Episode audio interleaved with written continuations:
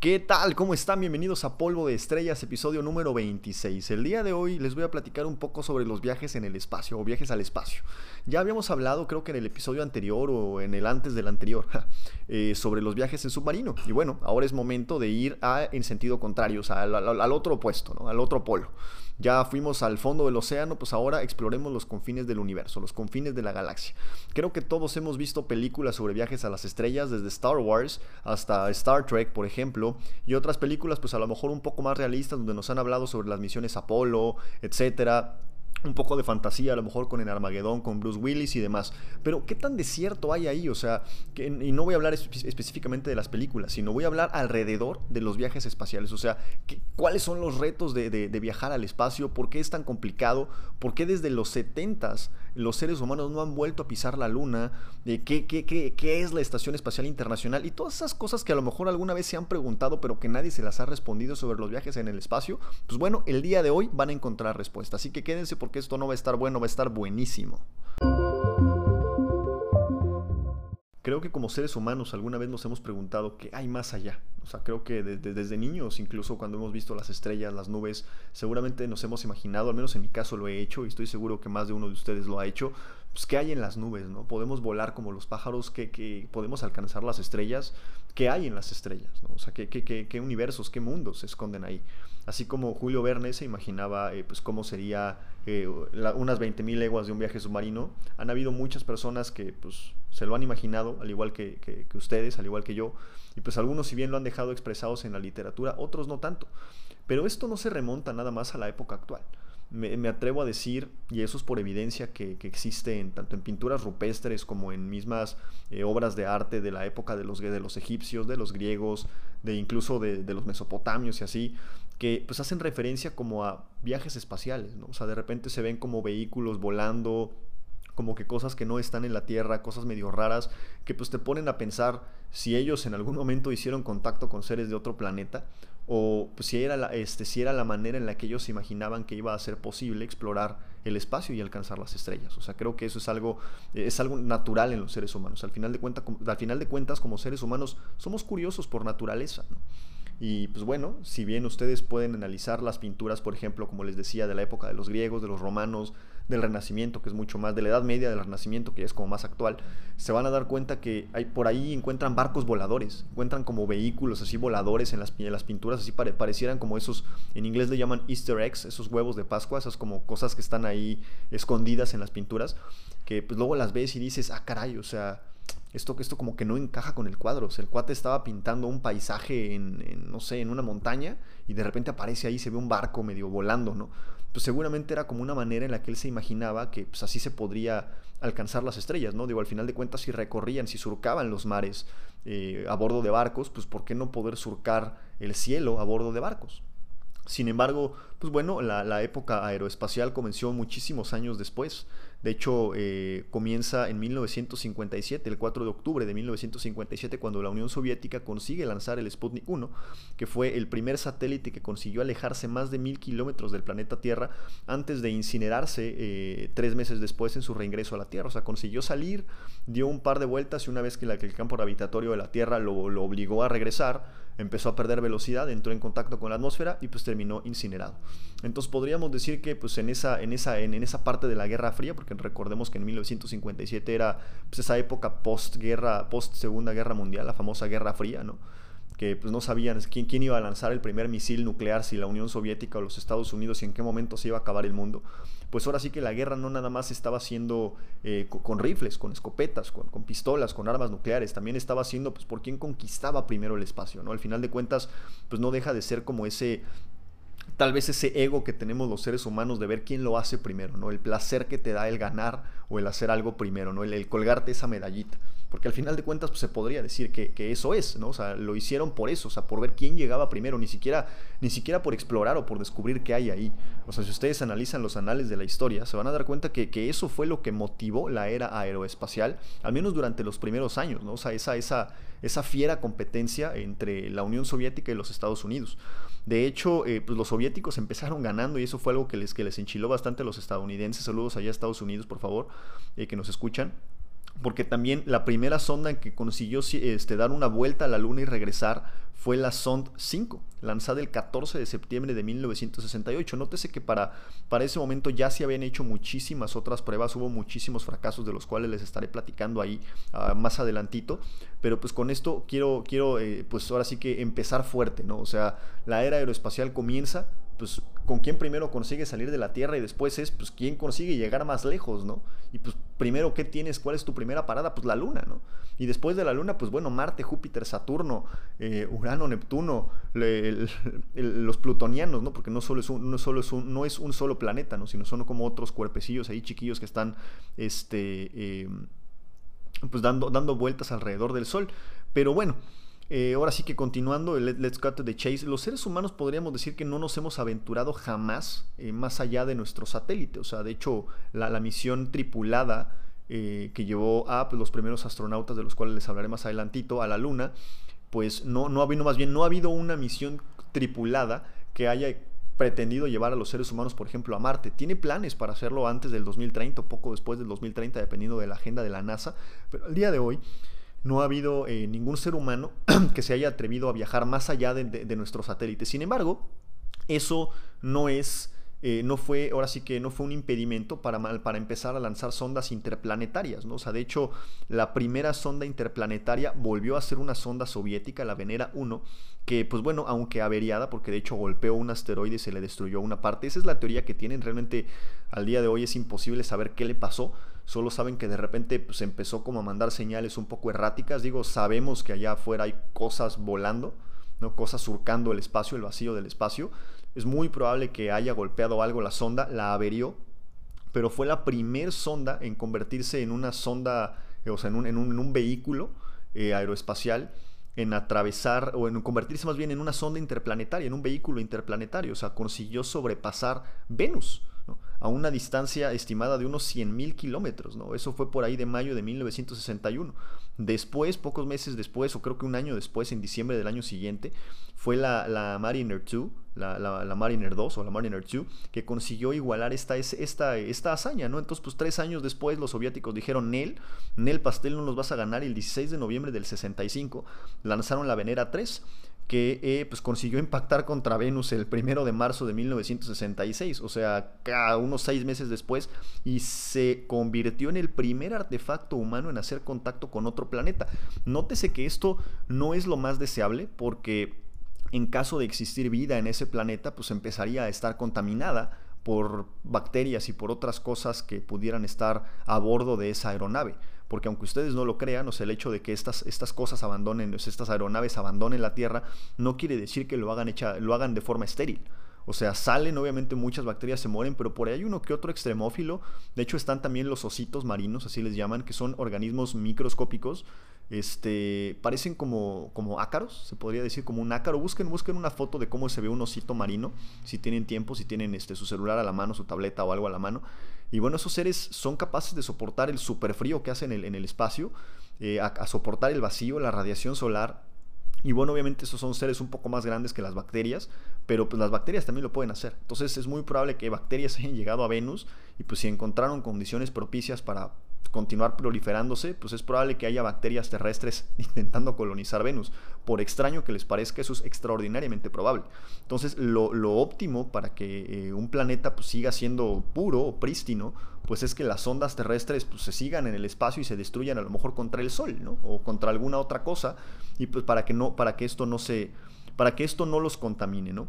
Entonces, este, pues bueno, estamos ahí regresando a la Venera 3.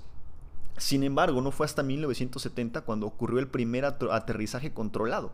Ese se produjo, por ejemplo, en 1970 con la Venera 7, también sobre Venus. O sea, nótese cómo pues, empezó a ver este... Eh, pues ahora sí que ahí como que misiones de, de, pues bueno, ya conseguimos llegar a Venus, bueno, ahora intentar, hay que intentar aterrizar, no, no, no estrellarnos, ¿no? Sino intentar aterrizar.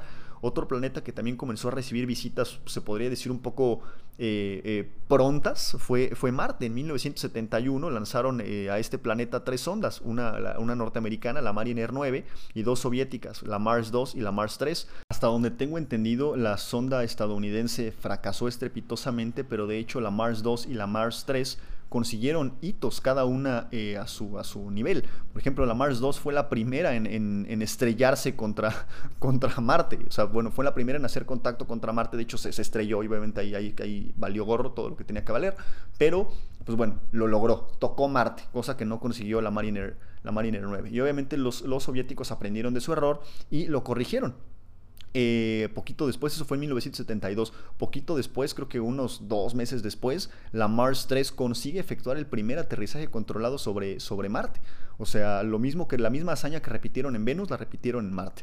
Por otro lado, la primera sonda que cruzó el cinturón de asteroides eh, y que consiguió abandonar el sistema solar interno fue la Pioneer 10. Esta consiguió enviar información sobre Júpiter en diciembre del 73 y en junio del 83 se convirtió el primer objeto en hecho, hecho por los seres humanos en llegar más lejos que el planeta más distante del Sol.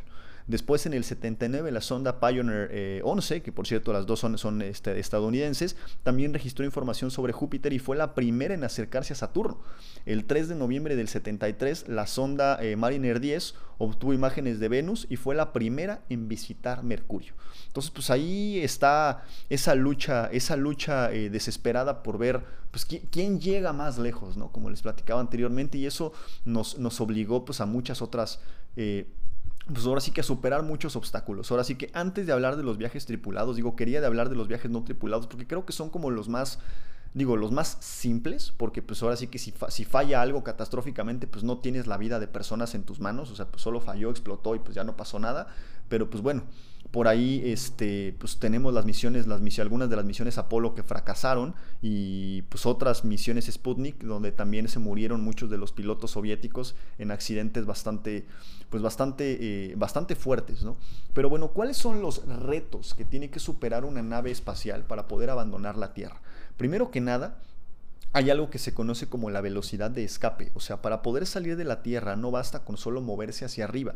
Si bien, si ustedes miran hacia arriba, hacia el cielo, la distancia que nos separa desde el punto en el que estamos hasta el lugar donde ya hay vacío, o sea, donde ya el campo gravitatorio de la Tierra es, eh, nunca va a ser nulo, pero es eh, un poco más nulo y ya no hay gravedad, eh, son 40 kilómetros. O sea, eso quiere decir que, por ejemplo, los que estamos aquí en Ciudad de México, eh, eh, en línea recta estamos más cerca del espacio que de Cuernavaca. O sea, a, a eso se acerca. O sea, el espacio no está tan lejos como nos han hecho creer. Estamos a tan solo, o incluso dependiendo de la elevación que tengan ustedes en su ciudad, pues va a estar en promedio unos 40 kilómetros. O sea, no es, no es una gran distancia. O sea, 40 kilómetros es una distancia que puedes recorrer fácilmente en carro. Eh, pues en cuánto, cuánto les gusta. O sea, un carro pues, puede avanzar dentro de una ciudad 80 kilómetros por hora en una vía rápida. O sea, en media hora, con, si, pudieras avanzar en línea recta, llegarías al espacio. O sea, no estamos lejos. Sin embargo, llegar al espacio es, como les platicaba, no es tan fácil. O sea, no, no, no basta con como subirte a un globo aerostático y empezar a subir y subir y subir y subir hasta abandonar, eh, hasta abandonar el campo gravitatorio de la Tierra. Existe un concepto conocido como la velocidad de escape que fue concebido por Sir Isaac Newton al darse cuenta que, pues obviamente cuando estaba trabajando en las leyes de la gravedad, pues se dio cuenta que no es suficiente con solo ascender para escapar del campo gravitatorio de un planeta, necesitas de una velocidad mínima para poderlo hacer. O sea, básicamente la velocidad de escape no es otra cosa más que la velocidad que hay que imprimirle a un objeto para poder alejarnos indefinidamente de un cuerpo o un sistema que le de alguna manera lo vincula mediante gravedad, en este caso la Tierra. O sea, si no tenemos esa velocidad, la misma gravedad nos va a hacer volver como los, les pasó a las primeras ondas, obviamente desintegrándonos en contra de la atmósfera y, eso, y a eso vamos eh, más adelantito. Entonces, eh, para el caso de la Tierra, la velocidad mínima necesaria para conseguirnos alejar eh, de manera indefinida de del campo gravitatorio de la Tierra es de 11.2 kilómetros por segundo. Eh, obviamente depende un poquito de qué tan cerca o qué tan lejos estés del Ecuador, pero en promedio es eso, 11.19, 11.2 kilómetros por segundo. Yo sé que estamos un poco más acostumbrados, al menos aquí en, América Latina, a medir la velocidad en kilómetros por hora y en Estados Unidos o en Inglaterra en millas por hora. Eh, eh, traduciendo esto un poco al español, 11.2 kilómetros por hora no son más que 40.320 kilómetros por hora. O sea, necesitas una velocidad mínima de 40.320 kilómetros por hora para poder abandonar la Tierra de forma indefinida sin que su campo gravitatorio valga la redundancia, te haga regresar de alguna manera un poco catastrófica, como le ocurrió a muchas también de las misiones Sputnik, obviamente con resultados catastróficos. Entonces, es una velocidad absurdamente grande. O sea, de hecho, en un cohete espacial, en una, en una nave espacial, en un transbordador espacial, como le quieran llamar, eh, pues básicamente estás montado, o sea, la, nave espacial que es la punta, la parte superior, la, parte chiquita donde está la cabina con los, con los astronautas ahí, eh, dos, tres, cuatro, seis astronautas los que quepan en ese transbordador, es muy pequeño. Entonces, Gabriel, ¿qué, ¿para qué es todo lo demás? Pues básicamente todo lo demás es combustible. O sea, para que se den una idea de cuántos son 40.320 kilómetros por hora, un Fórmula 1, bueno, un carro normal, pues anda por ahí de los 120 kilómetros por hora. Si le pisas mucho, a lo mejor has llegado a los 200, 210. Si eres a lo mejor alguien que le pisa muy sabroso a la moto o a un carro muy deportivo, pues chance has llegado a los 300 kilómetros por hora, a lo mejor en una pista o en una autopista, en una recta, pues, sin que te vea la policía, ¿no? Entonces, sigues estando muy lejos. estamos comparando contra 40.320 kilómetros por hora. Un, avión comercial vuela entre 800 y 1000 kilómetros por hora. Entre 700 y 1000 kilómetros por hora, dependiendo del modelo, dependiendo del año. han variado. Por ejemplo, el Concorde, que era un avión supersónico, esos aviones ya no, ya no, ya no existen, pues porque bueno, era muy ineficiente volarlos, era muy caro este, justamente porque por la resistencia del viento a velocidades supersónicas, volaban pues, por ahí de los 1300, 1400 kilómetros por hora. O sea, seguimos estando como y tantas veces por debajo de la velocidad mínima necesaria que necesita, bueno, valga la redundancia, que requiere de un, eh, que requiere un transbordador espacial para abandonar la Tierra. O sea, no es suficiente. Por ejemplo, los aviones de combate, un F-22 Raptor, un F-35 este, Lightning o alguno de esos, llega por ahí del Mach 2, a lo mejor Mach 2.5, o sea, dos veces la velocidad del sonido, tres veces la velocidad del sonido, algo parecido a 3.000 kilómetros por hora. Sigues estando muy por debajo. O sea, necesitas de muchísimo impulso. Ahora, considera que la distancia que te separa de aquí al espacio son 40 kilómetros. O sea, tienes eh, poco más de 40 kilómetros para poder llegar desde cero, o sea, desde el reposo, a mínimo esa velocidad. O es la velocidad mínima. Cualquier otra cosa es ganancia.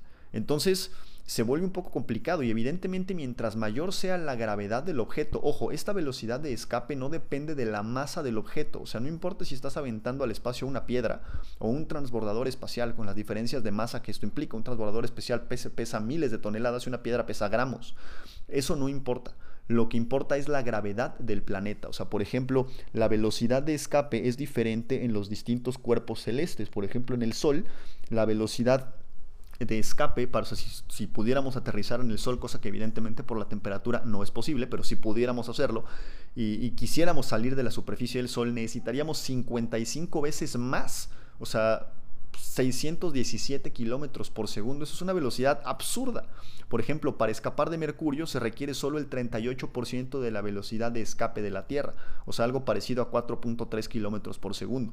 Para escapar, por ejemplo, de Júpiter necesitamos algo parecido a 59 kilómetros por segundo, o sea, ah, poco más. Entonces, mucho depende del planeta. Por ejemplo, de la Luna, que es el astro más cercano que tenemos, necesitamos el 21% de la velocidad de escape que, que tiene la Tierra, o sea, 2.38 kilómetros por segundo. O sea, dependiendo de la gravedad que presente el objeto, obviamente, como les he venido platicando, en otros episodios. La gravedad depende de la masa, o sea, mientras más pesado sea un objeto, más masa va a tener, y pues mientras más masa tenga, más gravedad tiene, y pues por ende mayor será la velocidad necesaria para poder alejarte de él, ¿no? Entonces, eh, esa es la razón por la cual los transbordadores espaciales, pues la, la, cápsula que consigue llegar al espacio es muy chiquita y todo lo demás es combustible. Eh, o sea, pues es lo que necesitas para poder acelerar.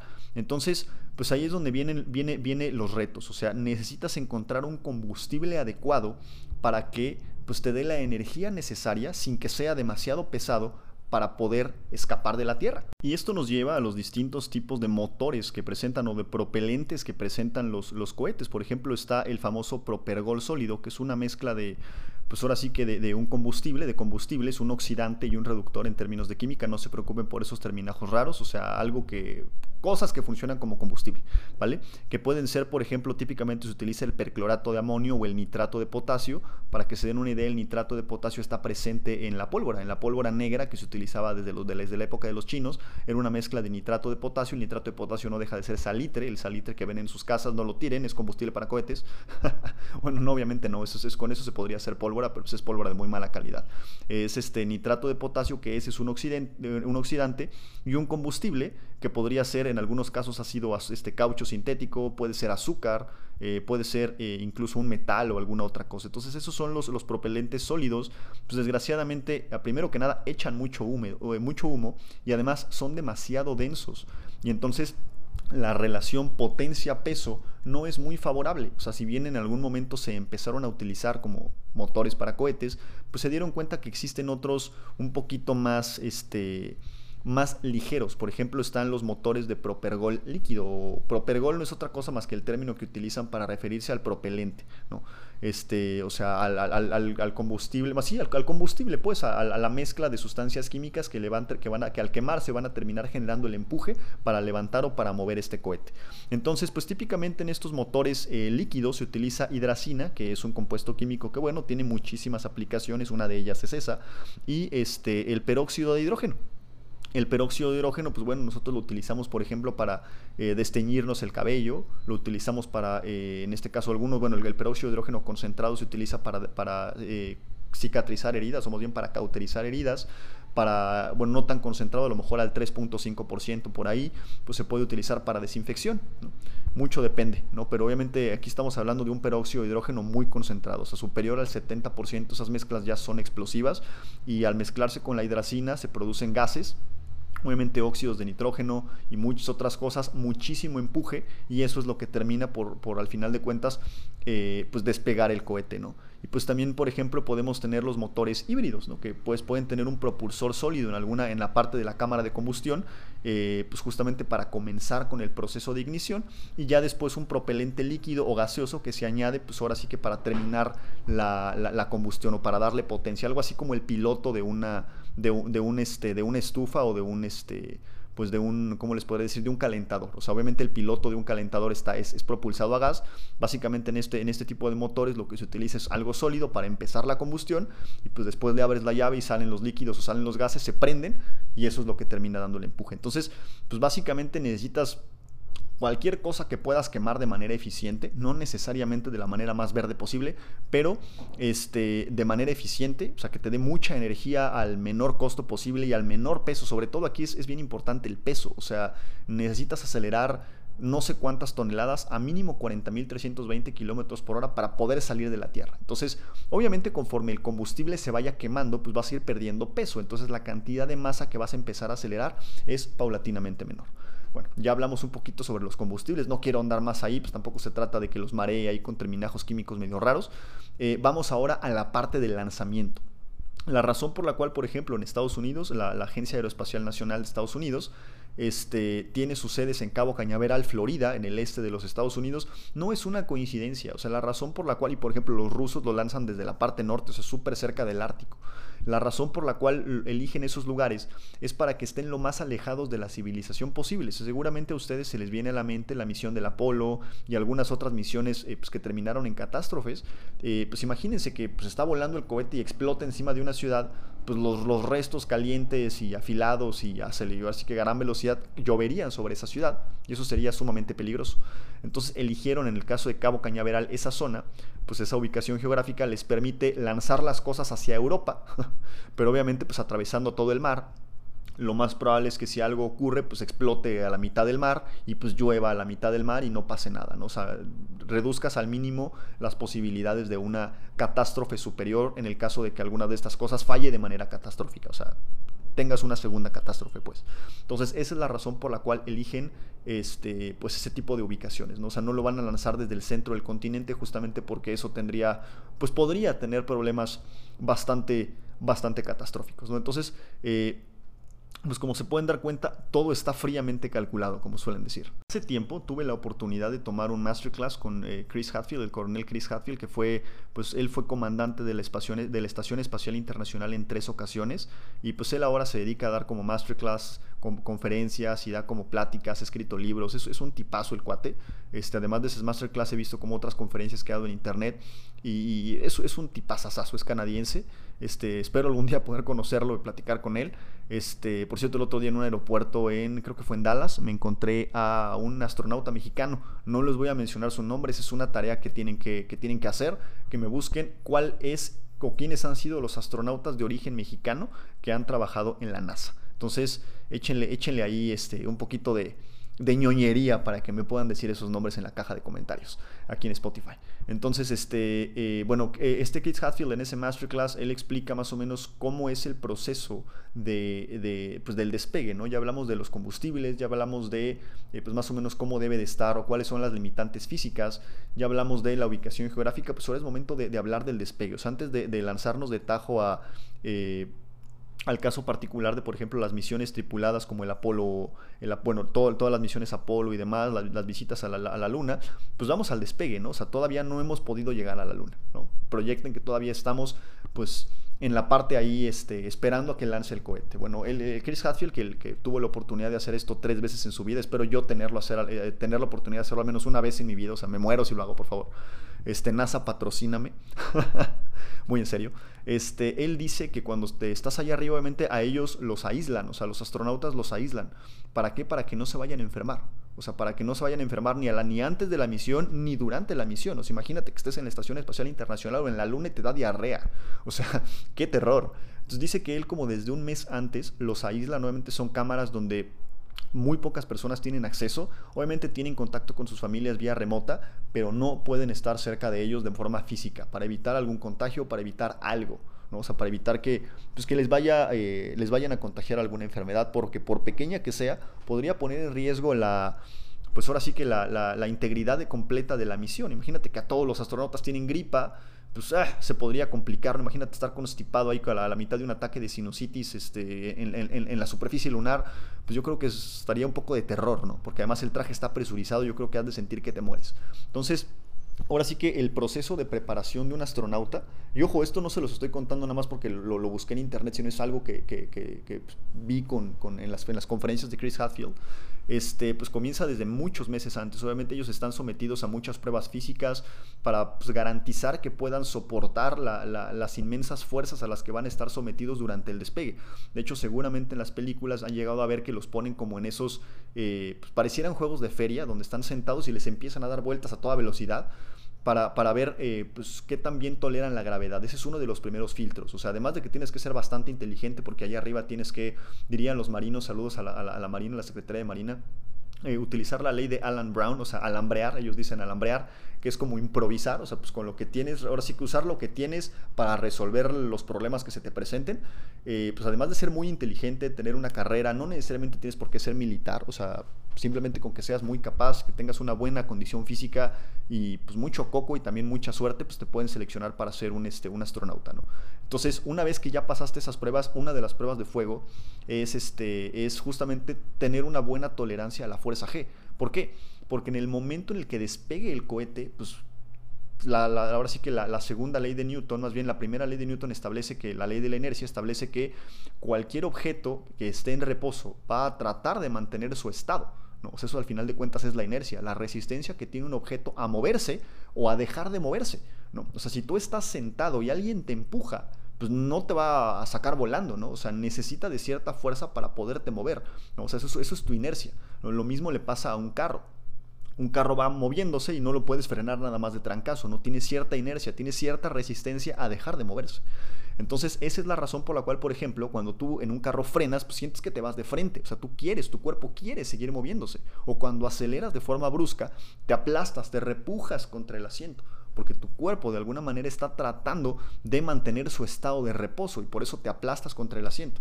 Ahora, no es lo mismo acelerar en, un carro que acelerar en un transbordador espacial, lo que está propulsado por hidracina con peróxido de hidrógeno al 100%. O sea, Dios santo. Entonces, obviamente cuando despegues va a ser tanta la violencia que vas a empezar a soportar fuerzas superiores a las de la gravedad. De hecho, en algunos momentos, Case Hatfield menciona que la, fuerza G que tú tienes que soportar se acerca a los 10 Gs. O sea, 10 veces la fuerza de la gravedad es lo que tienes que soportar. Es como si en ese momento pesaras 10 veces más. O sea, si pesas 80 kilos, en ese momento pesas 800 kilos. Él describe en sus conferencias que tienes que empujar tus pulmones hacia el frente y, literalmente apretar el cuerpo con todo lo que tienes para que la misma, la misma fuerza de gravedad no, no, expulse el aire de tus pulmones, no saque la sangre de tu, de tu cabeza y no te desmayes. O sea, si no haces presión y no obviamente traen trajes de compresión especiales para facilitarles un poco el trabajo, de lo contrario sería muy complicado, este, pero incluso con los trajes de compresión es bien, bien, bien difícil. Ellos tienen que o sea, apretar el cuerpo, apretar lo que tengan que apretar y pues literalmente luchar por no desmayarse, porque básicamente a eso se reduce. Entonces, además de que están sometidos a pruebas, están sometidos a pruebas físicas bastante duras, pues para garantizar que no se les vayan a morir a la mitad del viaje, porque al final de cuentas, si una persona es sometida a fuerzas de gravedad superiores a los 10 G, o sea, 10 veces la fuerza de la gravedad, eh, obviamente la sangre empieza a moverse a otras partes del cuerpo, el cerebro se puede quedar sin sangre y un proceso o un, periodo largo sin, sin, oxígeno pues puede ser fatal. O sea, una persona que está sometida por un periodo largo a, una fuerza de gravedad alta puede perder la vida. O sea, no solo la conciencia, de hecho la conciencia, o sea, se desmayan porque empiezan a perder eh, sangre del cerebro. Evidentemente se pierde oxígeno, pues la sangre es la que transporta el oxígeno gracias a la hemoglobina y pues si pierdes eso, pues pierdes oxigenación en el cerebro, el cerebro pues, te desmayas, ¿no? Y si sigue, sigue el proceso, eh, diría aquí que saludos Enrique García, si continúa el periodo de hipoxia, o sea, de ausencia de oxígeno en el cerebro, pues naturalmente viene, viene la muerte del, individuo, ¿no? Entonces, pues es, bastante complicado, o sea, no nada más es como sentarte en el transbordador y presionar el botón y decir ¡Yuhu! y mover, a, irte hasta el infinito y más allá, diría Buzz Lightyear, ¿no? Entonces, o sea, es, es bastante complicado. Entonces, ya, ya, que, ya que pasaron todas esas pruebas, ya que se dieron cuenta, ya que la NASA se dio cuenta que son coco, que, que, son, bueno, que son inteligentes, valga la redundancia, que, tienen capacidades físicas bastante buenas, eh, pues bueno, están aislados. Una vez que se acerca, de hecho desde días antes, revisan la carga de los combustibles. Primero cargan el reductor, en este caso la hidracina, que es un poco menos peligrosa, y después cargan el peróxido de hidrógeno. Eh, pues que al final de cuentas es lo más, este, lo más delicado. El peróxido de hidrógeno a concentraciones superiores al 50% es explosivo por sí solo. O sea, de hecho, el hecho de agitarlo violentamente puede provocar que explote. Actualmente ya no se utiliza peróxido de hidrógeno con hidracina, de hecho ya se utiliza un tanque de hidrógeno y otro tanque de oxígeno. Y lo único que hacen es abrir las dos toberas, abrir las dos válvulas, eh, el oxígeno y el hidrógeno se mezclan, se hacen reaccionar, forman agua y grandes cantidades de calor. Entonces primero cargan en este caso el hidrógeno y después cargan el oxígeno. Lo último que se carga es el oxidante, justamente porque es la parte pues más, más delicada. Entonces pues quieres evitar ahí cualquier, cualquier problema. O sea, es lo último que vas a hacer, no vas a arriesgar absolutamente nada. Al último, una vez que tienen los tanques cargados, entran los astronautas, obviamente les toman sus fotitos para el periódico, se amarran con sus cinturones de cinco puntos allá a la cabina y pues básicamente están sentados ahí a merced de las fuerzas de, pues, de las fuerzas físicas a las, que, a las que vayan a estar sometidos. O sea, Chris Hadfield menciona que una vez que empieza el proceso, ya no hay nada que puedas hacer. O sea, no es como, como lo manejan en Star Trek o en, en, Star Wars, que pues tienes como control de la aeronave. O sea, durante el despegue no, no tienes dirección. O sea, solo lo apuntan hacia donde tiene que salir, hacia donde quieren que salga, le dan la bendición y sale. O sea, no, tienes mucho control sobre la dirección. Simple y sencillamente es, es demasiada la fuerza a la que van a estar sometidos. Entonces, Chris Hadfield menciona que ya que están ahí, hacen las pruebas de los motores. Bueno, al final de cuentas, los motores no son otra cosa más que toberas, o sea, escapes. Una tobera es un escape, un tubo de escape grandote, por donde salen todos los gases que terminan por empujar el cohete. Entonces depende del modelo del, transbordador espacial, será la cantidad de toberas. Los primeros tenían una sola, los actuales tienen más, para que en caso de que una falle, pues las demás entren al quite y no, no, no todo falle de manera catastrófica. Entonces él dice que, está, que, está, que estaba ahí sentado en las tres ocasiones y que se siente muy curioso que lo voy a empezar a hablar en primera persona, ¿no? Pero obviamente es algo que yo no he vivido, me encantaría vivirlo, pero es algo que, que le escuché decir a Chris Hadfield. Eh, de hecho, ustedes pueden buscar esas conferencias, todas están en inglés, por ahí YouTube ya te permite traducirlas al español. Vale muchísimo la pena si les gusta este tema que las escuchen porque las historias que tiene este cuate para contar están literalmente fuera de este mundo. Este, saludos a Chris Hatfield. Este, entonces, él dice que mueven, obviamente, estos, estas toberas, estos, estos escapes gigantescos, eh, pues tienen rotación libre, o sea, pueden rotar en 360 grados y con estos le pueden dar dirección al cohete, o sea, se pueden mover, no están fijos. Los primeros sí estaban fijos, de hecho, tuve la oportunidad el año pasado, en septiembre, de ir a la NASA, ahí a Cabo Cañaveral. Y pues tomé un tour y conocí ahí a varias, varias cositas, vi los, los materiales que utilizan para los transbordadores espaciales y, pues son gigantescos, al final de cuentas son aleaciones a base de titanio súper resistentes, tienen que soportar temperaturas altísimas, fuerzas extraordinariamente elevadas, pues para no deformarse, para no explotar. ¿no? O sea, de hecho las toberas son tan grandes que, por ejemplo, cada tobera es del tamaño de un departamento de 50 metros cuadrados. Y algunos cohetes pasas por debajo de ellos, de los restos, bueno, no de los restos, sino pues ya de como de los cohetes desarmados, y tienen 12 toberas. O sea, son, absurdamente grandes, absurdamente grandes. Y obviamente todo eso está lleno de combustibles. Estás montado en una bomba, básicamente. Entonces él dice que se siente como el, cohete completo se mueve mientras prueban las toberas. O sea, mueven cada tobera de manera remota, eh, las mueven adelante, atrás, izquierda, derecha, y pues obviamente es tan grande lo que están moviendo que el cohete completo se mueve. Entonces él dice que está sentado viendo pues, al cielo, porque están sentados viendo el cielo, y pues se siente bien raro que todo el cohete se esté moviendo, ¿no? Pero pues es algo que están haciendo, que están, están probando, ¿no? En caso de que detecten alguna falla, que alguna tobera no pueda moverse con libertad, abortan la misión. O sea, no hay nada de que, ay, lo seguimos, no, o no, no, no arriesgan a la gente, o sea, abortan la misión. Entonces, una vez que, están que ya han checado las toberas, solamente todas las personas se alejan, se van a una dirección segura, desconectan los sistemas de admisión de combustible y se preparan para empezar con el proceso de ignición. ¿Cómo es el proceso de ignición? Pues bueno, ahora sí que la famosa cuenta de 10 a 0, básicamente revisan los sistemas de comunicaciones, los sistemas electrónicos, hacen todos los chequeos electrónicos y comienza la cuenta 10, 9, 8, 7, 6. En el segundo 6 es cuando encienden el motor principal. O sea, es cuando abren las válvulas, en este caso, por ejemplo, de hidracina y del peróxido de hidrógeno o de hidrógeno y de oxígeno, y se mezclan en una mezcladora que de hecho tiene la misma forma que un turbo. A, los que les gusten mucho los carros, saludos a un amigo que, le decimos Sander, Sander Fuentes, este, eh, digo, me acordé de él porque le gustan mucho los carros, este, seguramente están familiarizados con la forma de los turbos, que tienen como la forma como de un caracol. Bueno, básicamente, antes de cada tobera hay como una especie de turbo, donde se mezclan los gases, se aceleran ya calientes y son expulsados a presión hacia abajo. Entonces, se encienden y empieza el proceso. Obviamente cuando empieza el proceso de combustión, pues el cohete no despega, o sea, necesita generar el empuje para despegar todas esas toneladas del piso. Entonces, en el 6 encienden, encienden los motores principales. 5, 4, 3, 2, y normalmente desde el 2 se empieza a despegar el cohete, retiran los soportes en el segundo 1 y despega. Una vez que despegan, pues ya no hay absolutamente nada que puedas hacer más que darles la bendición y esperar que lleguen con bien a su destino. Entonces empiezan a volar. Obviamente no pueden volar en línea recta, o sea, aunque intentaran volar en línea recta, la misma rotación de la Tierra los va a hacer eh, volar de forma como diagonal. O sea, la Tierra se sigue moviendo. Ellos se despegan de la Tierra, dejan de moverse con la Tierra. Y pues por eso se ve en los videos, si ustedes buscan los videos de despegue de, los Apolo, de los Sputnik y demás, algunos de ellos fueron televisados, pues no se ve como que el cohete se vaya recto hacia arriba, ¿no? Se empieza a ver como de en diagonal, porque la Tierra se sigue moviendo. De hecho, por ejemplo, la razón por la cual también están eh, Cabo Cañaveral, bueno, eligieron Cabo Cañaveral y no, por ejemplo, California, es porque apuntan los cohetes hacia el este, porque es la dirección en la que rota la Tierra la, Tierra rota bastante rápido, entonces es un boost adicional que tienen, están, tienen que utilizar todo, no nada más la fuerza del combustible, sino también la fuerza de la rotación de la Tierra para impulsarse hacia allá.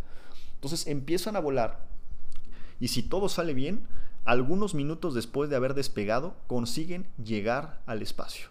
Él dice que eh, Chris Hadfield lo menciona de una manera bien curiosa. Dice que cuando, cuando despegas solamente sientes que se te aplasta la vida entera contra, contra el asiento, empujas los pulmones hacia el frente, aprietas el cuerpo, procuras no desmayarse, no desmayarte y empiezas a subir, empieza a incrementar la velocidad, llegas a los 1000, 2000, 5000, 7000, 10000, 20000, 30000, 40000, hasta 50000 kilómetros por hora o más. Acuérdense que la velocidad mínima eran 40320. Entonces superas esa velocidad. Dice que cuando llegas justamente a la zona donde, eh, pues donde ya no hay, ya el campo gravitatorio de la Tierra ya no es suficiente para mantenerte pegado. Dice que de repente está azul, o sea, estás viendo el planeta entero azul, obviamente pues por la dispersión de Rayleigh el cielo es azul, ya después les explicaré qué ratas es la dispersión de Rayleigh, pero esa es la razón por la cual el cielo y el mar son azules.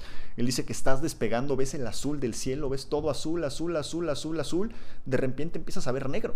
Empiezas a ver negro, negro, negro, el azul se empieza a mover, a desaparecer ves una franjita azul y en el momento en el que desaparece la franja azul y se vuelve, todo negro, él, me acuerdo, me acuerdo muchísimo de, esa plática, él truena los dedos y dice, ya no tienes gravedad. En ese momento ya no pesas nada. O sea, de estar luchando en contra de toda la aceleración, eh, de la gravedad de todas esas fuerzas G mientras estabas, mientras estabas despegando, súbitamente cuando desaparece el azul, ya no tienes peso. En ese momento estás en el espacio. Entonces, pues ya después obviamente llegan a la Estación Espacial Internacional, él llegó a la Estación Espacial Internacional y pues ahí se hacen muchos experimentos, desde monitoreo, por ejemplo, monitorean el clima, monitorean el calentamiento global, ven si hay agujeros en la capa de ozono, obviamente voltean a ver hacia el espacio, a ver qué está pasando, qué no está pasando, etc. Este, hay plantitas creciendo, hay insectos, tienen insectos ahí, tienen muchas otras cosas, pues para ver cómo les afecta la ingravidez, porque al final de cuentas nuestros... Em, nuestros cuerpos y los cuerpos de cualquier otro ser vivo que vive en la Tierra eh, dependen de la gravedad. O sea, por ejemplo, eh, es muy común que los astronautas cuando regresan de, la Estación Espacial Internacional eh, regresan débiles. O sea, muchos de ellos apenas si se pueden sostener en pie porque justamente al no tener gravedad allá arriba, pues no hay necesidad de que uses tus músculos, por ejemplo las piernas, la espalda para mantenerte en pie. Entonces obviamente el cuerpo empieza a, digerir esos músculos pues porque no los necesita o porque cree que no los necesita y cuando llegas a la Tierra tómalas, sí, sí los necesitabas, nada más que ya no los tienes y pues necesitas de mucha fuerza. De hecho es la razón por la cual regresando a la Tierra muchos astronautas igual los vuelven a encerrar hasta que recuperan más o menos el tono muscular y pues ya se pueden mantener en pie y otra vez, órale papacito, pues ya a las conferencias. O sea, es es, bastante más complicado. De hecho, tienen gimnasios allí en la, en la misma Estación Espacial Internacional, bicicletas y demás, pues para mantenerse, bicicletas fijas, obviamente, pues para mantener ahí tratando de estimular los músculos y no perderlos, ¿no? Este, tienen muchas otras cosas. Por ejemplo, también lo, él comenta que otro de los principales problemas que empiezan a tener es, por ejemplo, estreñimiento porque pues al final de cuentas gracias a la gravedad es que funcionan nuestros intestinos y pues sin gravedad, sin gravedad los intestinos andan haciendo lo que se les da su gana, pues pierde ciertas funciones y pues empieza a estreñirte, ¿no? Imagínate, bueno, es una de las preguntas interesantes cuando estás ahí en, el laboratorio de la NASA, eh, te hacen, ¿cómo irías al baño si estás en, el, en, una zona donde no hay gravedad? Pues obviamente cuando vas al baño y te sientas, pues obviamente todo cae gracias a la gravedad, pero si no hay gravedad, pues no va a caer. Entonces, por ejemplo, en los baños eh, tienen succión. O sea, de hecho necesitan hacer succión pues, para que todo lo que salga se lo lleve y no termine ahí volando por todos lados. De hecho, este, hay varias historias ahí de que pues, tienes que tener muy buena puntería para que le atines bien por donde está succionando, porque si no, pues te toca limpiar todo. ¿no? Entonces, eh, pues son, bastantes los retos. Lo mismo pasa cuando vas a orinar, etcétera. O sea, le tienes que atinar a, a donde está, porque si no, haces un relajo completo obviamente pues también empiezan a acostumbrarse a la ingravidez. O sea, ahí tú puedes, por ejemplo, soltar el celular y pues no se cae. O sea, en el espacio no existe un arriba o un abajo. El arriba o el abajo nos los da nuestra, nuestra percepción del planeta, nuestra percepción del, cielo, de la Tierra y la gravedad, ¿no? la orientación de las fuerzas. Es al final de cuentas lo que te dice que está arriba, que está abajo. Pero allá arriba, donde no hay gravedad, pues no hay un arriba, no hay un abajo, no hay un derecho, no hay una izquierda pues hay un todo, ¿no? O hay un nada a la vez. Entonces es muy común que los astronautas se acostumbren a dejar las cosas en el aire, a, bueno, a dejarlas así flotando. Pues porque ya saben que no se van a alejar por sí solas.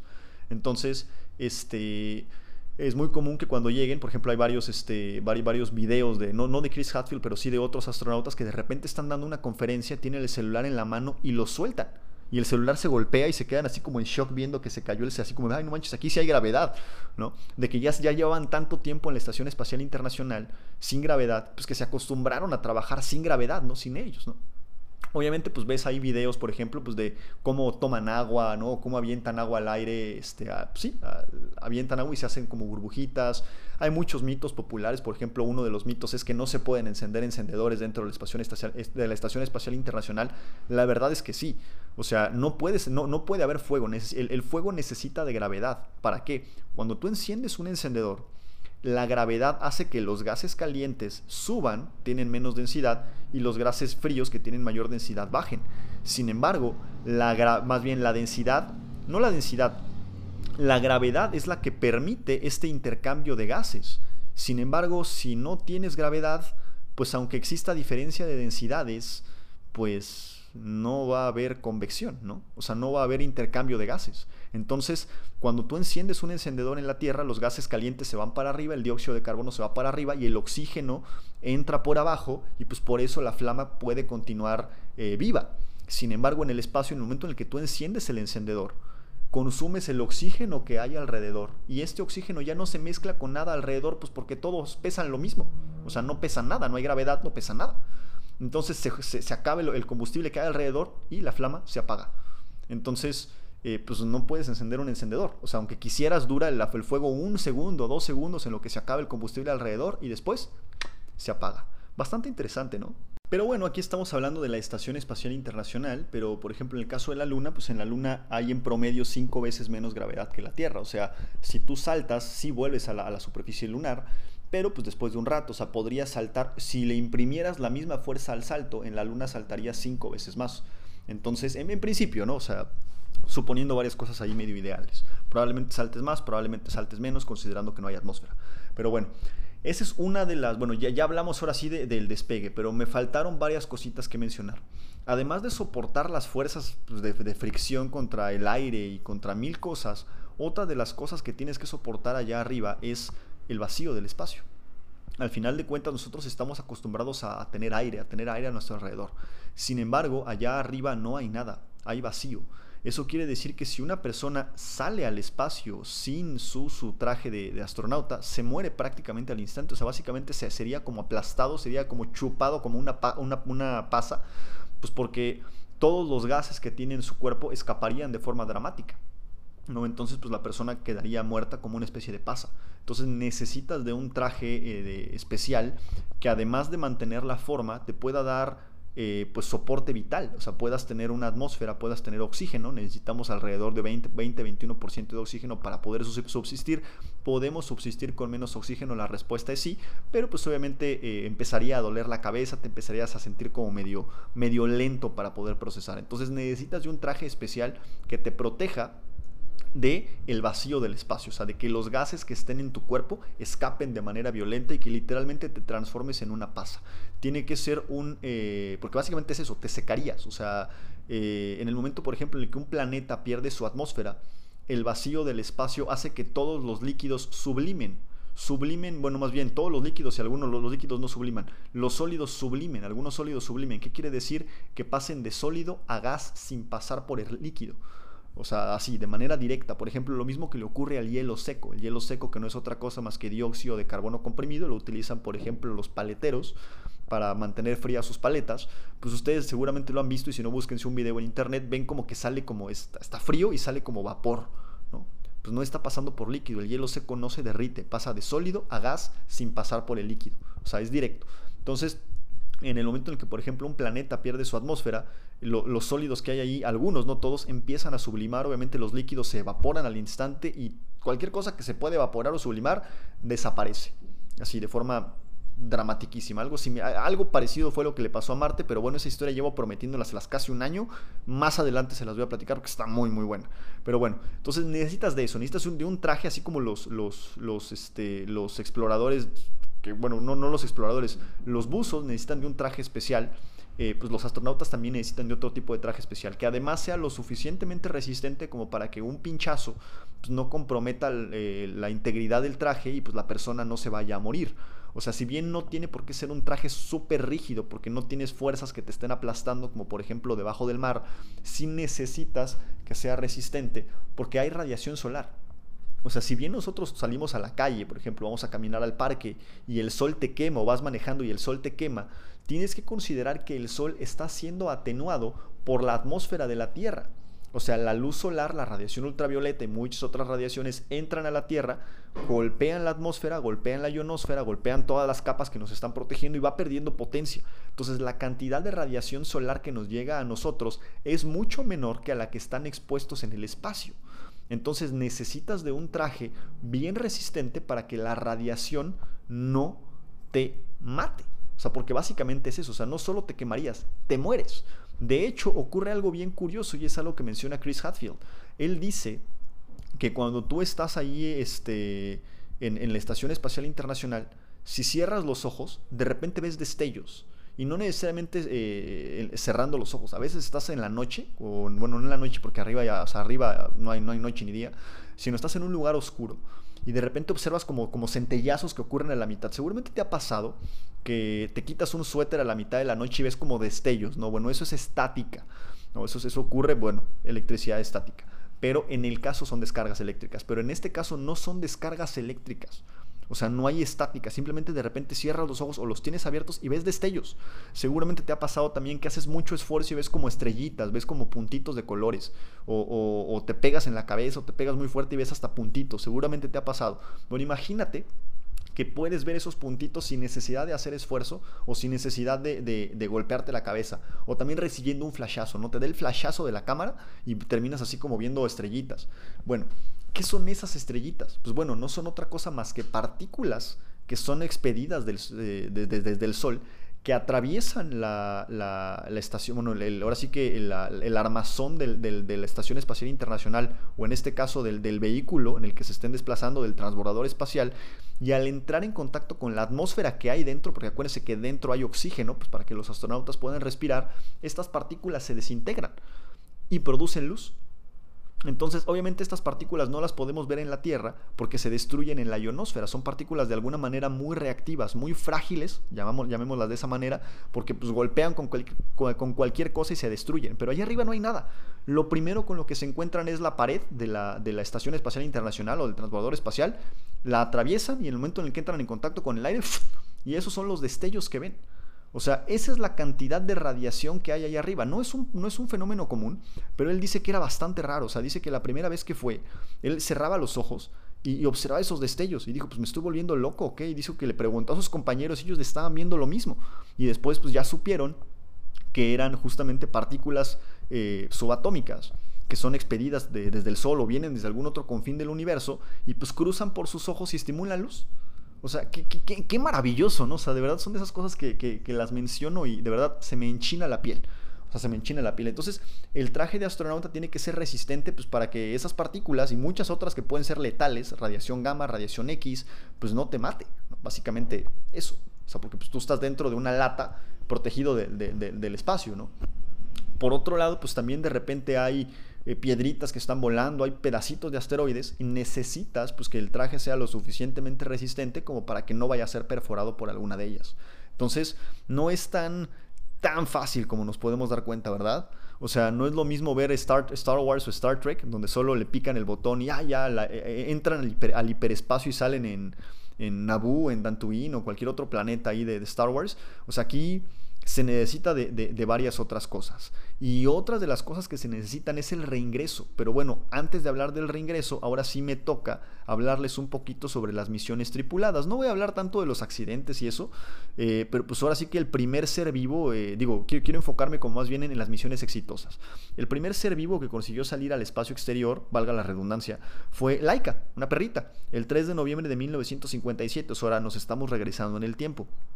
Hace rato les estaba platicando ahí de sondas que llegaban, eh, se convertían en sondas interplanetarias y demás, y esos eran por ahí de los 60, 70, etcétera, pero bueno, estamos yendo a eh, misiones tripuladas. Este, ella, la Laika, la Laika, estaba viajando a bordo de la Sputnik 2, o sea, la Laika era, este, la perrita Laika era, este, de la, pertenecía a la Unión Soviética pero pues obviamente no fue eh, el único animal. De hecho, los, ingenieros experimentaron en numerosas ocasiones con distintos animales antes de, atreverse a mandar a un ser humano. De hecho, lanzaron perros, lanzaron chimpancés, tortugas, lombrices, plantas, bacterias, y pues obviamente la gran mayoría de estos fallecieron durante las travesías. ¿Por qué? Eh, en la parte superior de, de la Tierra está la famosa ionosfera, que no es otra cosa más que gases que la radiación solar ioniza, o sea, les roba sus electrones y pues es una capa súper caliente que nos está protegiendo. ¿no? Nos protege de muchas otras este, partículas que vienen del Sol, las deflecta hacia los polos y esa es la razón por la cual tenemos auroras boreales. Pero bueno, de eso platicamos después. Entonces, pues es, es una parte bastante caliente. Entonces, si tú sales y te mantienes mucho tiempo en esa zona, pues básicamente tu transbordador espacial se termina incinerando. Entonces lo que les pasaba originalmente era que los transbordadores espaciales no conseguían la velocidad mínima necesaria para escapar de forma indefinida del campo gravitatorio de la Tierra, aka la velocidad de escape. Entonces se quedaban demasiado tiempo en la ionosfera hasta que simplemente la ionosfera acababa por destruirlos. O sea, explotaban.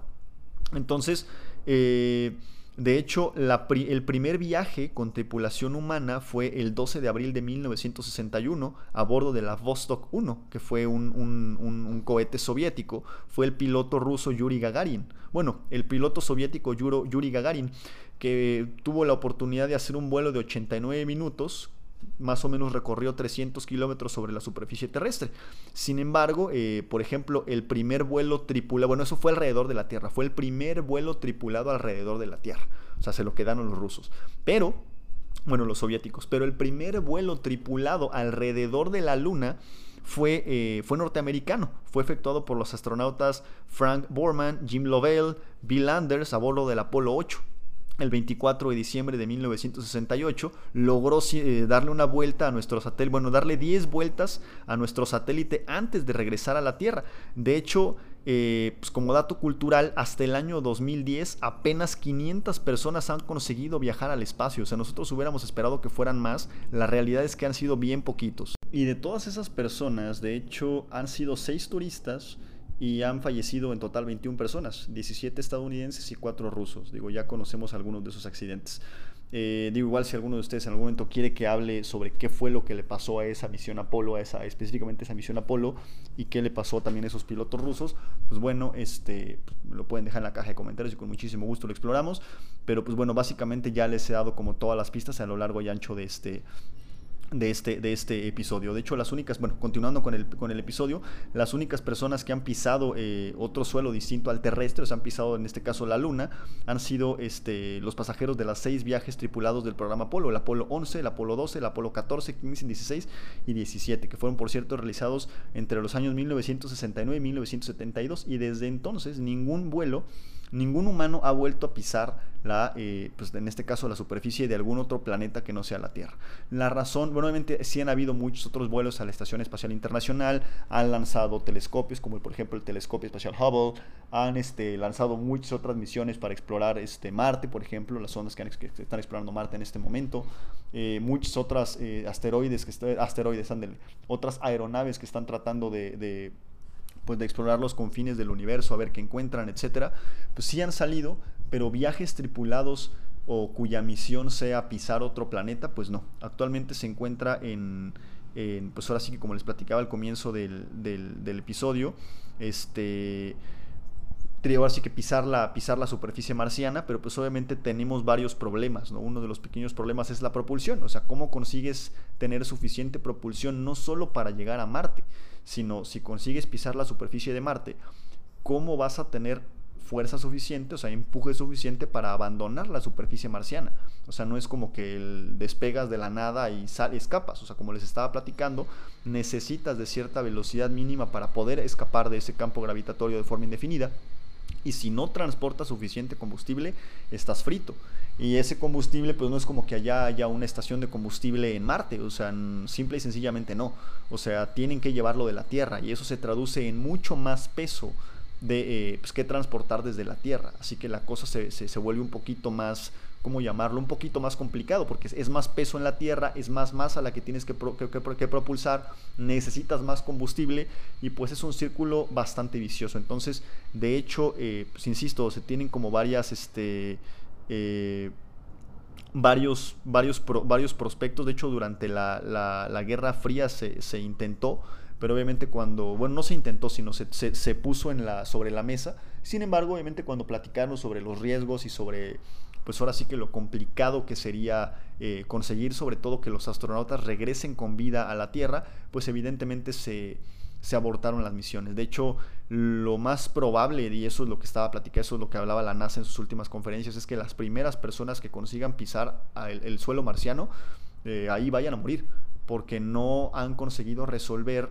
cómo sacarlos de Marte, o sea, cómo tener combustible suficiente, como les platicaba, para sacarlos de Marte. Pero bueno, pues esperemos que lo consigan. Se están ahí hablando de propulsores de plasma, de propulsores híbridos, muchas otras cosas así medio extrañas, pero bueno, digo adrede medio extrañas, la verdad es que tiene una ciencia bien bonita detrás, ya después se las platico pero pues todavía sigue por ahí en un veremos. Eh, de bueno, ahora sí que tenemos por ese lado las personas que apoyamos mucho los viajes eh, al espacio y pues por ahí tenemos también a las personas incrédulas que siguen sin, sin creer cómo es que, o siguen creyendo más bien que pues todo esto fue eh, algo, algo hollywoodense, ¿no? Ya ven que hay muchos mitos ahí alrededor de, de, los viajes a la luna, ¿no? De que pues nadie pisó este, la luna, de que no llegaron, las misiones Apolo fueron un fracaso y sí, muchas fracasaron de forma olímpica, pero de hecho lo consiguieron. una prueba fehaciente de que, de que llegaron a la luna, pues no solo son las fotografías, porque por ejemplo llegué a escuchar por muchas, este, como les podré decir, muchos, muchas personas, muchos haters decir, no, es que en las fotografías no se ven las estrellas, si estás en la luna deberían de verse las estrellas. Bueno, ¿alguna vez has tratado, te has tomado una fotografía y si en la que te veas tú y también se vean las estrellas? O sea, creo que es bien complicado, ¿no? Ahora consideren que en las cámaras que se tenían en aquellos años, o sea, si aquí te enfocas tú, las estrellas desaparecen. Y si enfocas las estrellas, tú desapareces.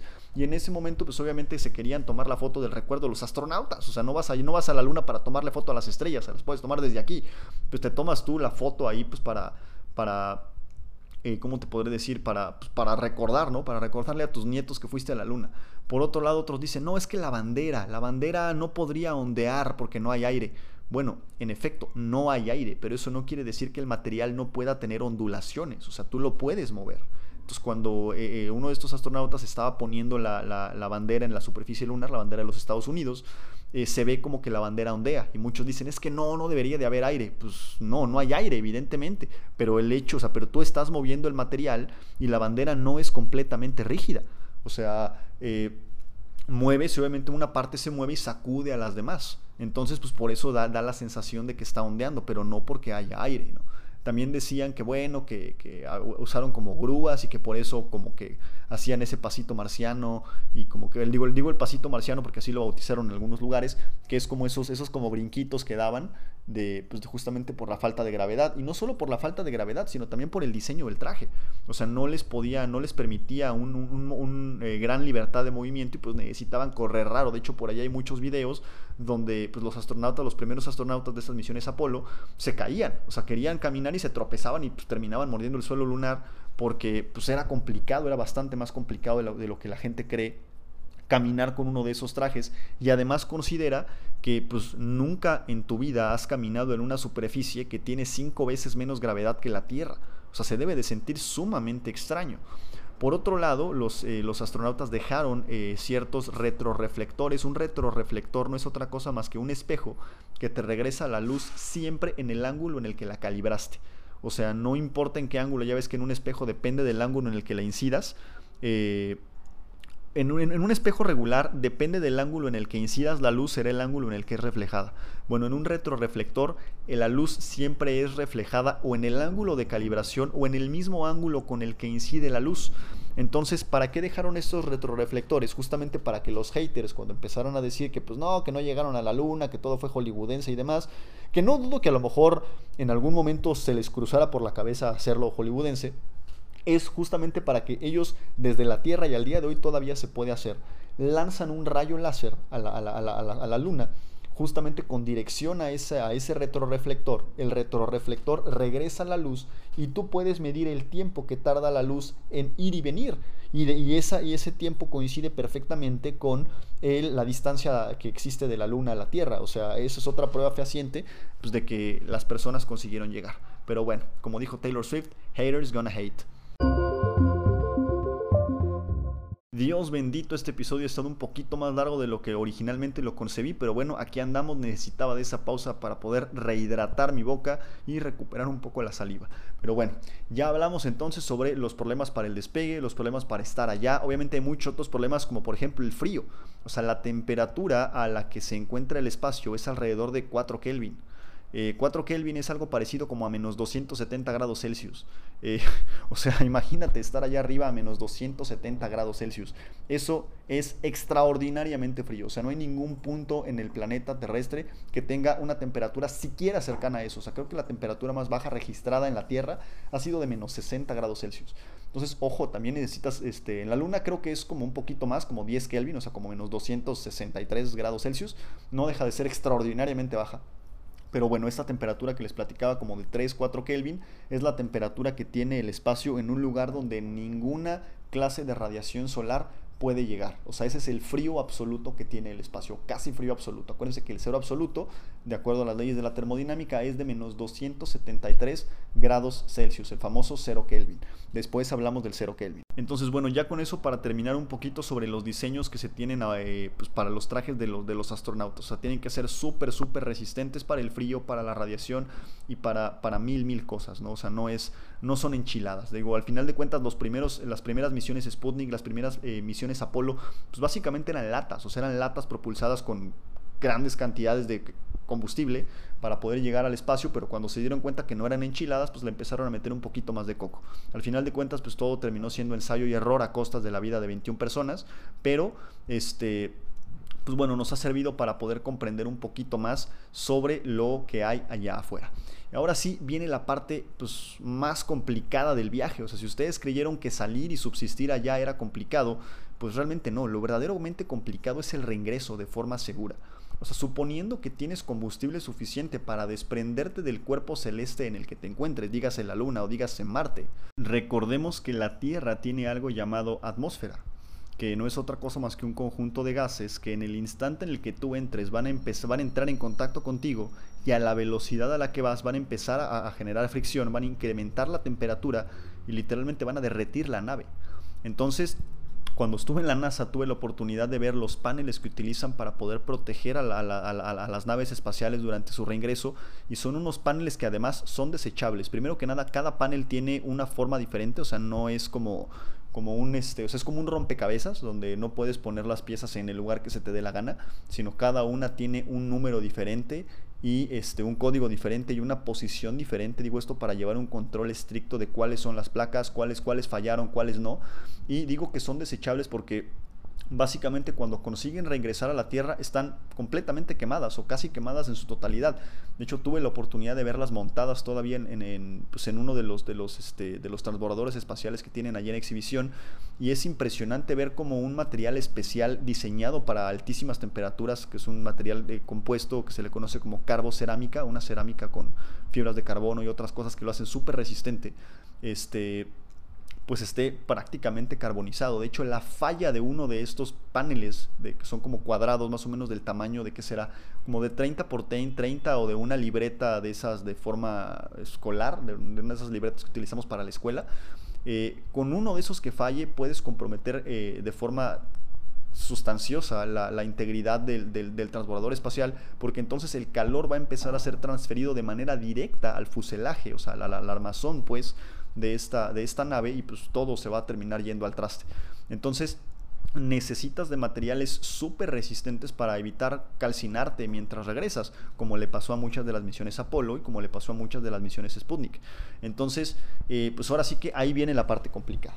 Entonces, te consigues eh, desprender del cuerpo celeste y te empiezas a acercar a la Tierra.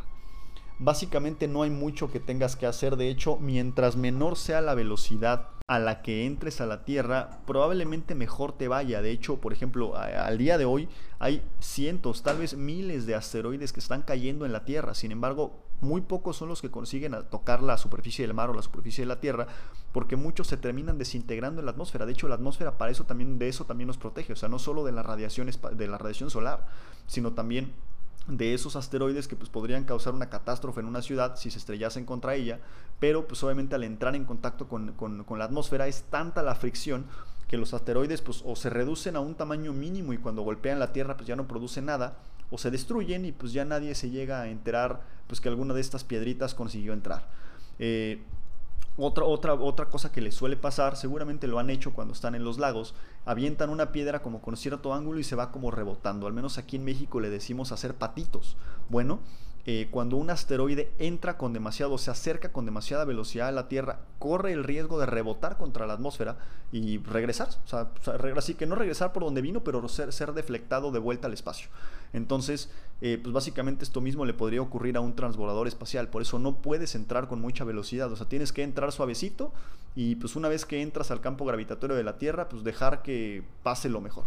Entonces, una vez que empiezan a entrar, evidentemente la, la gravedad de la Tierra que después hablaremos de lo que es la gravedad, te empieza a acercar, te empieza a atraer, empiezas a acelerar y poco a poco, pues naturalmente eso, es aceleración que incrementa tu velocidad con respecto al tiempo, pues la, velocidad empieza a aumentar. Y entonces va a llegar un momento en el cual la velocidad es tan grande y que, eso provoca que la fricción sea tan grande contra el aire que hay alrededor que, el, que, la superficie del, fuselaje se calienta tanto que se empieza a fundir. O sea, de hecho, estos materiales compuestos, que en inglés le llaman composites o compositos, se empiezan a destruir conforme la, aeronave empieza a bajar. De hecho, las aeronaves no entran de punta. entran como de panza, entran de la parte de abajo. Tuve la oportunidad de verla, de hecho, si algún día tienen la oportunidad de ir, vayan al Museo de la NASA. Digo, yo sé que a lo mejor cuando uno va a Florida se imagina ir a, a, Disney y demás, digo, vale mucho la pena Disney, vale muchísimo la pena Universal, son cosas que si van acompañados vale muchísimo la pena, pero, y solos también, pero si, tienen la oportunidad y el chance de ir a la NASA, se van a quedar fascinados, o sea, absolutamente fascinados. Y ahí van a ver, o sea, justo esto que, les, esto que les platico, que está el transbordador espacial y solo la parte de abajo es como si tuviera una suela de zapato. es como un zapato, como si estuvieras viéndolo por abajo, ves la suela. Pues al final de cuentas el zapato, la parte de arriba, pues está diseñada como para ser estética, a lo mejor para resistir un poquito el agua, etcétera, pero la parte de abajo es la que está diseñada para entrar en contacto con la superficie del concreto, de la tierra, etcétera, y pues no romperse. Entonces básicamente es lo mismo, es como un zapato. La parte de arriba es pues, para que ellos puedan ver, para que ellos puedan viajar. Y la de abajo es la resistente, ¿no? La que entra en contacto con los gases, empieza a calentar y pues tiene que evitar que el, que, el calor tras, se traspase a la parte interna y pues, todo se termine destruyendo de manera catastrófica. Entonces, esa es la parte complicada. O sea, se dice fácil, pero básicamente una vez que empiezas tu reingreso a la Tierra, pues no hay nada que puedas hacer. O sea, ya no tienes combustible suficiente para intentar alejarte otra vez. Acuérdate que la velocidad mínima para escapar son 40.320 kilómetros por hora, o sea, nada más y nada menos que eso. Entonces, pues una vez que entras, pues solo les dan la bendición y ya, ¿no? Obviamente, eh, conforme empiezan a descender, pasan la ionosfera y poco a poquito la velocidad empieza a disminuir, empieza a incrementar la densidad del aire y empieza a disminuir. De hecho, eh, también tienen que tener muchísimo cuidado con el ángulo en el que entre el, transbordador para que no entre dando tumbos. Sino, obviamente, por, por, la ausencia de resistencia de viento, podría empezar a dar tumbos. Y esa es la razón por la cual no entra de punta. Primero que nada, porque si entra de punta, la, eh, la, fuerza de resistencia va a ser máxima en la punta. Entonces, pues básicamente la punta va a ser la que va a estar sometida a toda la fuerza de fricción, la que va a estar más caliente y pues es más propenso a que falle. Entonces entra en la zona más ancha para que el calor se distribuya en una área superior y pues puedas evitar una básicamente una catástrofe. Por otro lado, algo que tenemos que saber de los objetos es que cuando son, cuando se avientan en caída libre, si bien esa no es una caída libre porque traen cierta velocidad eh, y van direccionados de cierta manera, porque eh, o sea, ese transbordador espacial, ese pedacito que consigue reingresar, sí tiene eh, chances de, poder direccionarse, a diferencia de muchos de los otros cohetes espaciales de los que les hablé, que pues básicamente los enciendes, los medio diriges y sí, se pueden mover las toberas más o menos, pero tampoco es como que tengas muchísima o sea, muchísimo control. O sea, pues es tanto el empuje que no tienes gran control. Pero bueno, regresando a este tema, algo que tienen que saber de los objetos que están más o menos en caída libre es que siempre encuentran la mayor, eh, o sea, siempre caen del lado en el que encuentran la mayor resistencia del viento. O sea, si ustedes agarran, por ejemplo, un termo, ¿ok? Y lo avientan, lo intentan eventualmente no lo hagan por favor en sus casas y si lo van a hacer pues tengan cuidado para que no lo vayan a pegar a alguien. Pero si ustedes avientan un termo se van a dar cuenta que el termo pues tiene en general dos zonas no una zona eh, pues un poco más estrecha que sería la tapa o la, o la base y una forma un poco más alargada no si es un termo como tubular si, si, lo van a hacer, asegúrense de que sea un termo de plástico, pues para que no vaya a ocasionar ningún problema. Y traten de aventarlo desde la, desde la parte más alta que puedan. ¿no? O sea, obviamente si no lo quieren hacer, búsquense algún video en YouTube. Pero eso, solo es como para que lo puedan visualizar. Y ustedes se van a dar cuenta que aunque lo avienten de punta, después de caer varios metros, el aire empieza a hacerlo dar giros y termina cayendo como de costado. Y tú dices, a ver, espérame, pero pues no debería de ser más aerodinámico de las puntas porque tiene menos superficie. Al final de cuentas, la ecuación del arrastre dice que es un medio de la densidad del aire por la velocidad al cuadrado y la superficie. ¿Qué, Gabriel? ¿Qué? Bueno, en español quiere decir que pues, a mayor superficie de un objeto, mayor es la, es la resistencia que va a, a, presentar en contra del viento. Algo muy simple. O sea, si ustedes van en el carro y sacan la mano, si la mano está abierta, sienten más el aire, pero si ustedes la mano la ponen con los dedos apuntando en la dirección a la que se está moviendo el carro, pues sienten como que menos resistencia, ¿no?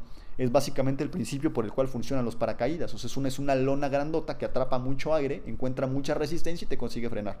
Y pues tú dirías, bueno, no debería de caer de punta, que es la zona en la que va a tener menos resistencia de viento. Bueno, la razón es que no, encuentra siempre la, la, la manera de caer que corresponda a la zona donde encuentra mayor fricción. Entonces, si tú avientas tu transbordador espacial de punta, lo más probable es que caiga dando tumbos. O sea, si empieza a haber problemitas ahí, va a caer dando tumbos. De hecho, eso ya pasó. En 2000, me parece que fue 2012 o 2013, hubo un, este, es, que no sé cómo llamarlo. Vamos a llamarlo un deportista extremo llamado Felix Baumgartner, que pues saltó desde la estratosfera justamente patrocinado por Red Bull. Él traía prácticamente su traje de astronauta presurizado, estaba como a 20 kilómetros por encima de la superficie de la Tierra, o sea, súper arriba, no estaba en el espacio propiamente, pero desde las tomas, si él observaba hacia abajo se veía el azul de la Tierra y si observaba hacia arriba se veía el negro del espacio, el negro del vacío del espacio. O sea, ya estaba en esa zona que, nos hablaba Chris Hadfield, ¿no? O sea, de, donde todavía hay gravedad, él todavía no estaba en esa zona donde desaparece, donde desaparece el azul y también desaparece la gravedad, pero pues estaba bastante cerca. Y en esa zona ya casi no hay aire. Entonces cuando él se avienta, él se avienta, se intenta aventar como, como parado. Y si ustedes ven en los videos, porque están los videos, eh, se, se, van a dar cuenta cómo él empieza a caer parado y pues la lógica te diría, bueno, pues es parado, pues va parado, es la zona en la que tiene menos resistencia, debería de caer parado, pero en el momento en el que eh, empieza a caer, empieza a dar tumbos, porque el cuerpo, los cuerpos tratan de buscar la superficie, o sea, la, zona de mayor resistencia. Y en, ese, en, ese, en esa zona donde él estaba, al no haber aire, pues el cuerpo es, es incapaz de encontrar de manera natural física la zona donde exista mayor resistencia. Entonces tú ves al pobre de Félix Baumgartner dar vueltas. O sea, él se avienta parado y como que de repente se empieza a ir como de cabeza, le gana el peso de la cabeza y al no haber resistencia de viento empieza a dar vueltas y vueltas y vueltas y vueltas y en un punto él dice, me voy a desmayar, I'm, going to pass out, me voy a desmayar, de que estaba dando vueltas muy, muy rápido hasta que finalmente su, altitud se reduce, incrementa la densidad del aire y entonces su cuerpo ya es capaz de forma natural de encontrar la zona de mayor resistencia de viento y se estabiliza su caída.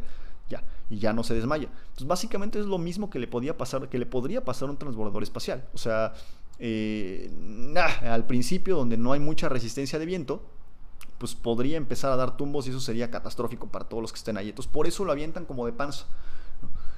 Y listo. Una vez que consigue superar las fuerzas de fricción y no se quema, pues básicamente lo único que les queda es, pues, bueno, en el caso de las primeras misiones Apolo no tenían creo que ese control y básicamente cayeron en, la, en, la, en, el mar, o sea, simplemente era una cápsula, cayó en el mar, obviamente detenida por paracaídas y ya los fueron a rescatar. Y en el caso de los transbordadores espaciales más modernos, pues bueno, eso sí tienen propulsión este, propia. Y una vez que ya pueden, este, ya llegan a la Tierra, pues ahora sí que pueden, bueno, ya están más cerca de la Tierra, ya hay más aire, encienden los propulsores, vuelan hacia donde tienen que volar y aterrizan de manera segura. Y entonces una vez que, la, que el astronauta aterriza de manera segura, podemos decir que la misión fue todo un éxito. Y así como este episodio del podcast, la misión llega a su fin.